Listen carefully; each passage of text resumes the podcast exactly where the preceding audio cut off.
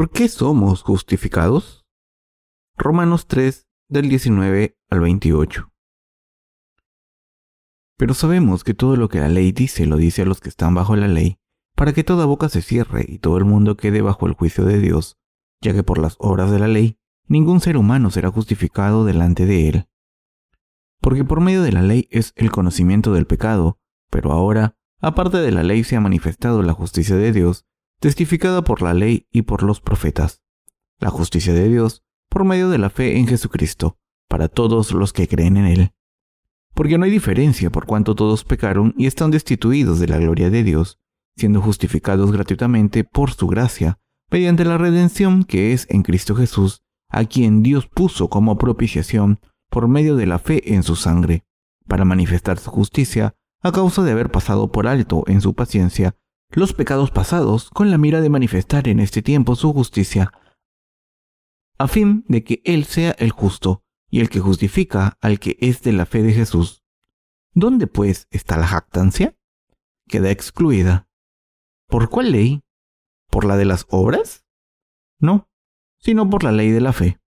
Concluimos pues que el hombre es justificado por fe sin las obras de la ley. Hola a todos. Acabo de llegar de una reunión de resurgimiento en la iglesia de Chunghu. Pasé tiempo con los líderes del distrito de nuestra iglesia al compartir la palabra de Dios con ellos. También hablamos de crear páginas web para cada país del mundo. Debemos tener diferentes páginas según nacionalidad o idioma añadiendo la abreviatura NLM por las iniciales en inglés de nuestra organización, New Life Mission. Por ejemplo, si la nueva página web es para los brasileños, el nombre de esa página será www.nlmbrasil.com. Si la página es para la gente que habla urdu por todo el mundo, su nombre será www.nlmurdu.com. La gente de todo el mundo encontrará el Evangelio del agua y el Espíritu si solicita nuestros libros electrónicos o impresos cuando los anunciamos en páginas web en Internet. Podemos hacer que esto ocurra con nuestras páginas web en cada idioma del mundo. Hoy les voy a hablar de la verdad que el Señor nos habla en Romanos 3. Les voy a hablar de Romanos 3, 24. Siendo justificados gratuitamente por su gracia, mediante la redención que es en Cristo Jesús, me gustaría predicar acerca del hecho de que la justicia de Dios que nos salva de todos los pecados del mundo se revela en el Evangelio del agua y el Espíritu. El apóstol Pablo dijo en Romanos 3:19, pero sabemos que todo lo que la ley dice, lo dice a los que están bajo la ley, para que toda boca se cierre y todo el mundo quede bajo juicio de Dios. Se dice que la ley habla a todos los pecadores. Dios nos dio la ley para que nadie en este mundo pueda decir, Estoy sin pecado ante Dios. En otras palabras, la ley fue entregada a todos los hombres para que entiendan su condición de pecadores ante los ojos de Dios. La ley fue creada para que los pecadores no puedan decir que son justos ante la presencia de Dios. La Biblia dice que todos los seres humanos, judíos o gentiles, ancianos o jóvenes, son pecadores igualmente ante la ley, pero no podemos cumplir su ley porque nacimos siendo pecadores. Por tanto, la palabra de Dios dice, porque por medio de la ley es el conocimiento del pecado. Es cierta. También está escrito, porque Dios es uno y Él justificará por la fe a los de la circuncisión. La Biblia dice que todos los seres humanos, judíos o gentiles, ancianos o jóvenes, son pecadores igualmente ante la ley, pero no podemos cumplir su ley porque nacimos siendo pecadores. Por tanto, la palabra de Dios dice, porque por medio de la ley es el conocimiento del pecado. Es cierta, también está escrito, porque Dios es uno, y Él justificará por la fe a los de la circuncisión, y por medio de la fe a los de la incircuncisión. Romanos 3:20. En resumen, la ley nos permite ver lo pecadores que somos. La mejor manera de entender a los seres humanos empieza por saber por qué Dios nos dio la ley. El conocimiento de la ley de Dios es muy importante para conocernos a nosotros mismos. Cuando vemos dramas históricos en la televisión, a veces muestran escenas de torturas para sacar una confesión a un sospechoso. El objetivo de torturar a un sospechoso de un crimen es encontrar una pista del crimen que ha cometido y hacer que confiese. Pero los seres humanos no se dan cuenta de que han vivido una vida pecadora ante Dios. Esto puede ser debido a los diferentes puntos de vista que la gente tiene. Algunos que admitieron sus pecados una vez pueden cambiar de opinión a medida que pasa el tiempo. Como pueden ver, el concepto del pecado cambia con el tiempo. La gente puede pensar, ¿por qué es eso un pecado? Yo solía pensar que era un pecado, pero ahora veo que no. Todo el mundo puede justificarse con sus propias excusas. En estas situaciones, solo la palabra de Dios puede decirnos si una persona es pecadora o no. La ley de Dios es lo que mide nuestras acciones y corazones. Es cierto que la ley es el conocimiento del pecado. Todos somos pecadores ante Dios. La ley de Dios es una lista de cosas que se deben hacer o no hacer. Dios nos dijo, no tendréis otros dioses ante mí. No tomaréis el nombre de Dios en vano. No mataréis. No cometeréis adulterio. No robaréis. Honraréis a vuestros padres. Estas son algunas cosas que dijo que hiciésemos o no hiciésemos. Los mandamientos de Dios manifiestan nuestras responsabilidades con Él y nuestro prójimo. Por tanto, debemos reflejar los mandamientos de Dios en nuestros corazones y darnos cuenta de qué hemos hecho bien y qué hemos hecho mal. Por eso se dice que por la ley viene el conocimiento del pecado. De esta manera, todos los hombres se dan cuenta de todos sus pecados a través de la ley de Dios. Sin embargo, la gente todavía pone excusas. ¿He cometido alguna vez algún pecado tan grave como para ir al infierno? Poco después de admitir que cometen pecados según la ley de Dios, ¿acaso no están haciendo lo mismo? Por tanto, podemos entender si hemos vivido una vida justa o no cuando nos juzgamos a nosotros mismos basándonos en la ley de Dios. Juzgarnos a nosotros mismos basándonos en nuestras propias emociones en vez de los mandamientos de Dios es engañarnos. No es un análisis correcto de nuestro carácter a los ojos de Dios. Entonces, ¿cómo recibimos la remisión de los pecados? Por tanto, la Biblia dice, por cuanto todos pecaron y están destituidos de la gloria de Dios. Romanos 3:23. No debemos olvidar que hemos sido justificados libremente por la gracia de Dios a través de la redención que hay en Jesucristo. Este pasaje de las Escrituras que dice, siendo justificados por su gracia a través de la redención que está en Cristo Jesús. Significa que nuestros pecados fueron eliminados en la práctica y no solo teóricamente. ¿Cómo han sido redimidos todos nuestros pecados? A través de nuestra fe en la redención que hay en Cristo Jesús, quien vino por el Evangelio del agua y el Espíritu. Estamos sin pecados. La expresión en Cristo Jesús significa que hemos sido salvados solo a través de su justicia. Nuestro Señor nos ha salvado con su acción justa, pagó la pena por nuestros pecados al cargar con todos ellos en su cuerpo y morir en la cruz. Nosotros éramos pecadores desde que nacimos y estábamos destinados a ser juzgados por Dios inevitablemente por no cumplir su ley. Pero pudimos recibir la remisión de los pecados al creer en la obra de redención que el Señor ha cumplido. La única razón por la que pudimos recibir la redención de los pecados del mundo es a través de Jesucristo. Dios Padre dejó que tomase todos nuestros pecados mediante su bautismo y recibiese la pena por todos nuestros pecados a través de su sangre derramada en la cruz. El Señor quiso dejarnos sin pecados a través de la fe para librarnos de los pecados del mundo. Podemos decir que nos hemos convertido en personas sin pecados para siempre al creer en el Evangelio del agua y el Espíritu, gracias a la redención en Jesucristo. Estamos enteros, sin pecados, porque la pena de nuestros pecados fue pagada a través de la obra redentora de Jesucristo. Fue cumplida por su bautismo y su sangre. Nuestro Señor fue bautizado por Juan el Bautista para tomar todos nuestros pecados. Se entregó voluntariamente en la cruz para pagar por todos nuestros pecados. En nuestro lugar, murió. Entró en la tumba oscura para poder levantarse de entre los muertos y librarnos del pecado al creer en el Evangelio del agua y el Espíritu.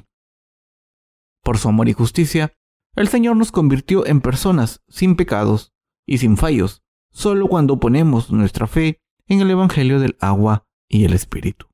Muchos cristianos saben que no reciben la salvación al cumplir la ley de Dios y que han sido privados del conocimiento de la verdad, de que hemos sido liberados de nuestros pecados al creer en el Evangelio del agua y el Espíritu. Aunque dicen que cumplir la ley de Dios no nos da la salvación, no conocen la verdad que les permite ser salvados al creer en la justicia de Jesucristo. Esto significa que no han oído hablar de alguien que entienda de verdad la palabra de Dios. Esta situación los ha convertido en legalistas. ¿Quiénes son entonces los cristianos legalistas? Los cristianos legalistas de los que estoy hablando son los que creen que pueden ser salvados de sus pecados ofreciendo oraciones de penitencia cuando pecan contra Dios o la gente. Están seguros de que han recibido la remisión de los pecados ofreciendo sus oraciones de penitencia además de su fe solamente en la sangre que Jesús derramó en la cruz. Esta fe es muy legalista. De ahí que malgasten el tiempo haciendo obras virtuosas. Creen que han conseguido la salvación de todos sus pecados al arrepentirse de ellos, en vez de confiar en la justicia del Señor. Por esta razón, podemos decir que solo confían en sus obras, no en la justicia de Dios, y no pueden recibir la remisión de los pecados porque se niegan a creer en el Evangelio del agua y el Espíritu. Por tanto, tienen pecados en sus corazones. ¿Qué significa la redención en Cristo Jesús? La palabra redención implica el Evangelio del agua y el Espíritu.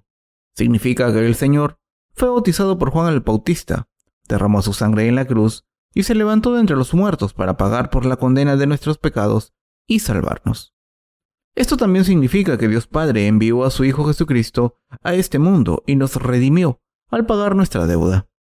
Dios Padre envió a su Hijo a este mundo, pasó todos los pecados del mundo a su Hijo, e hizo que fuese castigado por todos ellos al ser crucificado para que nos salvase a todos los que creemos en esta verdad. Jesús recibió una corona de espinos y fue azotado. Se convirtió en un hombre de carne y hueso para poder ser castigado en nuestro lugar, aunque nunca cometió ningún pecado. Fue bautizado por Juan el Bautista, se entregó en la cruz y resucitó de entre los muertos para salvarnos a todos. Gracias a Él, quien pagó el precio de nuestros pecados, nos hemos convertido en personas sin pecados, por fe en la justicia de Dios. Dios Padre nos hizo completos a través de su Hijo. Por tanto, el Evangelio del agua y el Espíritu es la prueba de que nuestra salvación ha sido completada. Sin embargo, los cristianos de hoy en día no entienden esta verdad. Incluso después de escuchar el Evangelio del agua y el Espíritu, porque han sido engañados durante años por muchas doctrinas cristianas, sin entender la verdad del agua y el Espíritu, no pueden recibir la gran misericordia de la salvación de Dios Padre. Si no entendemos la salvación que el Señor ha completado en el Evangelio del agua y el Espíritu, no podemos llamarle Abba Padre, ni podemos entender el significado de la redención en Cristo Jesús. Las palabras redención en Cristo Jesús solo las pueden entender los que de verdad entienden el Evangelio del agua y el Espíritu. Redención es la palabra que todos debemos entender. Espero que entiendan completamente lo que significa el pasaje de las Escrituras que dice, siendo justificados gratuitamente por su gracia, mediante la redención que es en Cristo Jesús. Dios nos dio sus mandamientos, pero no pudimos cumplirlos. Por tanto, está escrito.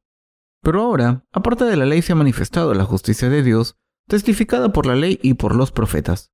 La justicia de Dios por medio de la fe en Jesucristo, para todos los que creen en Él, porque no hay diferencia. Romanos 3, del 21 al 22. La justicia de Dios se revela en el Evangelio del agua y el Espíritu. El Evangelio del agua y el Espíritu es el Evangelio de la salvación, del que la ley y los profetas dieron testimonio. El Evangelio del agua y el Espíritu es el Evangelio de la verdad, que había sido profetizada durante miles de años antes de que el Señor viniese a este mundo. Es el Evangelio que Dios prometió como manera de redimir los pecados implicados en el sistema de sacrificios del tabernáculo, es decir, la imposición de manos y el derramamiento de sangre. La gente no conoce la verdad de que Dios ha salvado a los pecadores de los pecados en el Evangelio del agua y el Espíritu, y por eso cree en Jesús en vano, engañada por muchas doctrinas cristianas falsas. Por eso les pido que conozcan la verdad de la salvación de Jesucristo en el Evangelio del agua y el Espíritu. Seguimos predicando el Evangelio del agua y el Espíritu por todo el mundo, porque muchas personas mueren engañadas por las falsas doctrinas cristianas. Debemos predicar el Evangelio del agua y el Espíritu por todo el mundo.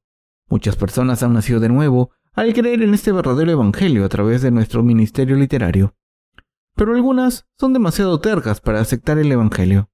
Simplemente dicen que creen en lo que predican sus pastores. Cuando es tan simple admitir su ignorancia y aceptar el Evangelio del agua y el Espíritu, dicen que les han dicho que ofrezcan oraciones de penitencia y creen que deben hacerlo. Para estas personas, lo que más importa no es lo que diga la Biblia, sino lo que dicen sus pastores. Alardean del tamaño de sus denominaciones. Es muy imprudente por su parte decir, nuestra iglesia es la más grande de las iglesias presbiterianas del mundo. Por tanto, incluso ahora, los líderes de esas denominaciones tienen que predicar el Evangelio del agua y el Espíritu a los miembros de sus iglesias. Tengo mucho que predicar acerca del Evangelio del agua y el Espíritu. El libro de Romanos también contiene muchos pasajes que hablan del Evangelio del agua y el Espíritu. Muy a menudo predico el Evangelio del agua y el Espíritu del libro de Romanos. Hoy quiero seguir predicando de este libro. ¿Por qué sigo predicando el Evangelio? Quiero seguir compartiendo mis sermones acerca del Evangelio del agua y el Espíritu con toda la gente del mundo a través de nuestro ministerio literario. Cuando tenemos una herida infectada en nuestro cuerpo, debemos tratarla a tiempo. De lo contrario, podría matarnos. Sin embargo, si tomamos antibióticos, la infección desaparece. Hay una gran diferencia entre las personas que toman los antibióticos y las que no. De la misma manera, hay muchos cristianos que no creen en el Evangelio del agua y el Espíritu, mientras que nosotros creemos en el verdadero Evangelio y hemos recibido la remisión de los pecados. Por eso, todos los pecadores deben entender el Evangelio del agua y el Espíritu y poner su fe en él. El Señor dice que somos la luz del mundo. Lo que quiere decir con la luz es el Evangelio del agua y el Espíritu que tenemos.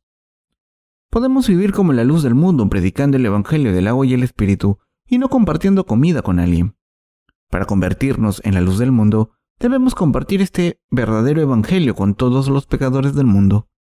Lo que la Biblia quiere enseñarnos en ambos testamentos es que quien crea en la justicia de Jesús será librado de todos sus pecados. Por eso, todo el mundo debe entender el Evangelio del agua y el Espíritu y aceptar a Jesús como su Salvador. ¿Qué es lo más importante? ¿Lo que dice la Biblia o lo que dice su pastor? De ahora en adelante deben examinar a través de la Biblia si lo que digo es la verdad o no. Deben entender si lo que estoy predicando es la palabra de Dios. Deben entender la palabra redención por fe en el Evangelio del agua y el Espíritu. Según este verdadero Evangelio del agua y el Espíritu, Jesús, el Hijo de Dios, vino a este mundo, tomó los pecados del mundo al ser bautizado por Juan el Bautista, derramó su sangre y murió en la cruz. Se levantó entre los muertos y nos salvó de todos nuestros pecados. Entonces, ¿qué es la redención? La redención es el pago de nuestra deuda por Jesucristo a través de su bautismo y crucifixión. Esta palabra redención significa que Dios Padre pagó el precio de todos nuestros pecados mediante el bautismo y sangre para librarnos del pecado. Todos pecamos hasta que morimos, pero el Hijo de Dios, Jesús, vino a nosotros, fue bautizado y derramó su sangre por nosotros. Como resultado fuimos salvados de todos nuestros pecados por fe en la justicia de Dios. Quien crea en el Evangelio del agua y el Espíritu puede estar sin pecados. Los que creemos que Jesús, el Hijo de Dios Padre, tomó todos nuestros pecados a través de su bautismo y pagó el precio por todos los pecados en la cruz, ahora somos libres por fe. Por eso alabamos la justicia de Dios y servimos al Evangelio de manera voluntaria y fiel. Todo lo que debemos hacer es predicar este verdadero Evangelio por todo el mundo. ¿Por qué debemos predicar el Evangelio del agua y el Espíritu? Porque queremos predicar la redención que hay en Cristo Jesús. Está escrito, a quien Dios puso como propiciación por medio de la fe en su sangre para manifestar su justicia a causa de haber pasado por alto en su paciencia los pecados pasados, con la mira de manifestar en este tiempo su justicia, a fin de que Él sea el justo y el que justifica al que es de la fe de Jesús. Romanos 3, del 25 al 26. Lo que dice el versículo anterior es que hemos sido salvados mediante el Evangelio del agua y el Espíritu. Jesús nos libró de todos nuestros pecados. ¿Quién es nuestro liberador? Jesús es quien nos libró de todos los pecados del mundo. Jesús es nuestro liberador. ¿Quién es este Jesús? Es el Hijo de Dios.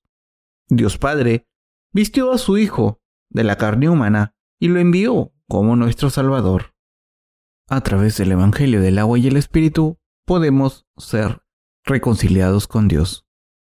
Romanos 3:26 con la mira de manifestar en este tiempo su justicia, a fin de que Él sea el justo y el que justifica al que es de la fe de Jesús.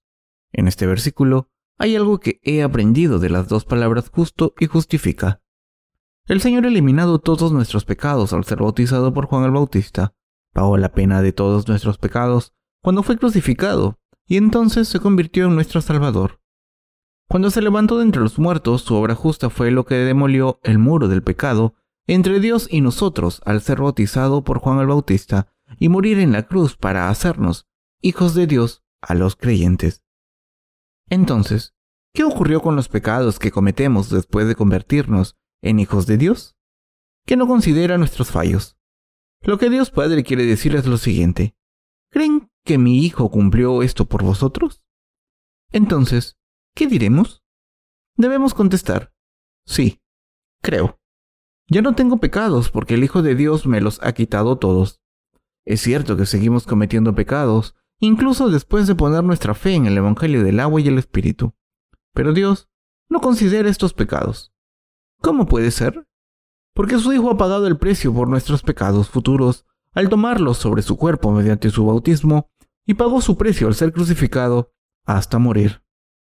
En aquel entonces demostró su justicia para ser justo y el justificador para nosotros. ¿Cómo nos mostró Dios Padre su justicia? Lo hizo al enviar a su Hijo como nuestro Salvador en la carne humana, al hacer que recibiese el bautismo para cargar con todos nuestros pecados y morir en la cruz. Sé que ya han oído hablar de esto, pero se lo estoy diciendo a los que no han escuchado este Evangelio todavía. Dios demostró su justicia. Entonces, ¿cómo demostró su justicia? demostró su justicia a través de la obra justa de su Hijo. Jesús, el Hijo de Dios, cargó con todos los pecados del mundo a través de su bautismo, pagó la condena por todos esos pecados, murió y resucitó de nuevo. Por tanto, Dios es justo y también lo son los que creen en su acto justo. ¿Están de acuerdo conmigo? Dios nos amó tanto y nos hizo completos a través de su Hijo. Entonces, ¿quién es justo?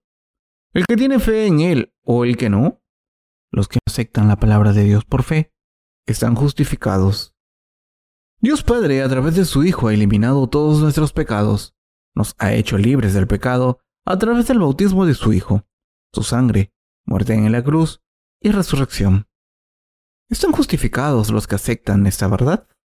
¿O están justificados los que rechazan este Evangelio? ¿Quién está justificado ante la presencia de Dios?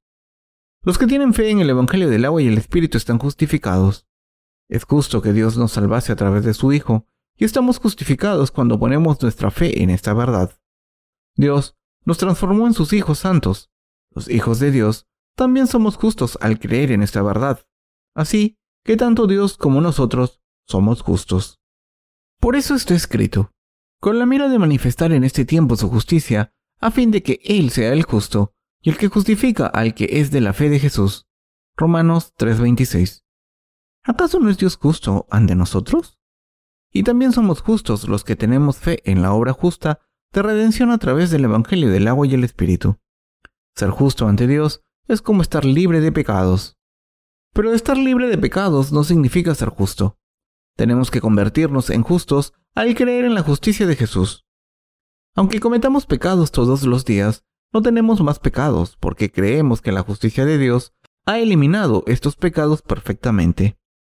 Sin embargo, la mayoría de los cristianos dicen que Dios considera que los cristianos están libres de pecados si creen en Jesús de cualquier manera. Dicen que los pecadores son llamados justos solo al creer en Jesús como su Salvador. Han establecido esta idea como doctrina cristiana denominada la doctrina de la justificación por fe, pero nosotros llamamos a esta doctrina humana el credo de ser considerado justo por fe. Esta doctrina es una idea de un humano con un coeficiente intelectual entre 100 y 130. Las palabras ser justo en Romanos 3:26 significa estar libre de pecados al aceptar el hecho de que Dios ha eliminado todos nuestros pecados mediante el Evangelio del agua y el Espíritu. Incluso, en esta era, Dios nos llama justos cuando recibimos la remisión de los pecados al creer en el Evangelio del agua y el Espíritu. Estamos sin pecados porque Dios nos ha librado de todos ellos a través del Evangelio del agua y el Espíritu.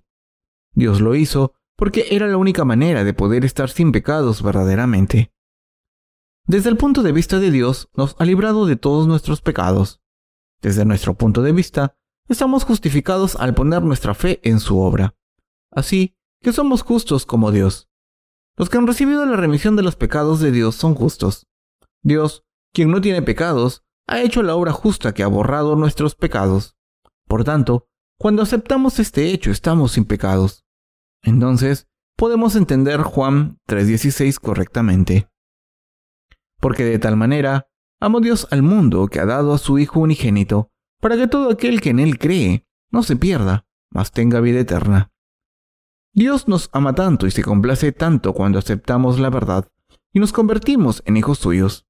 Nos convertimos en justos al creer en su justicia.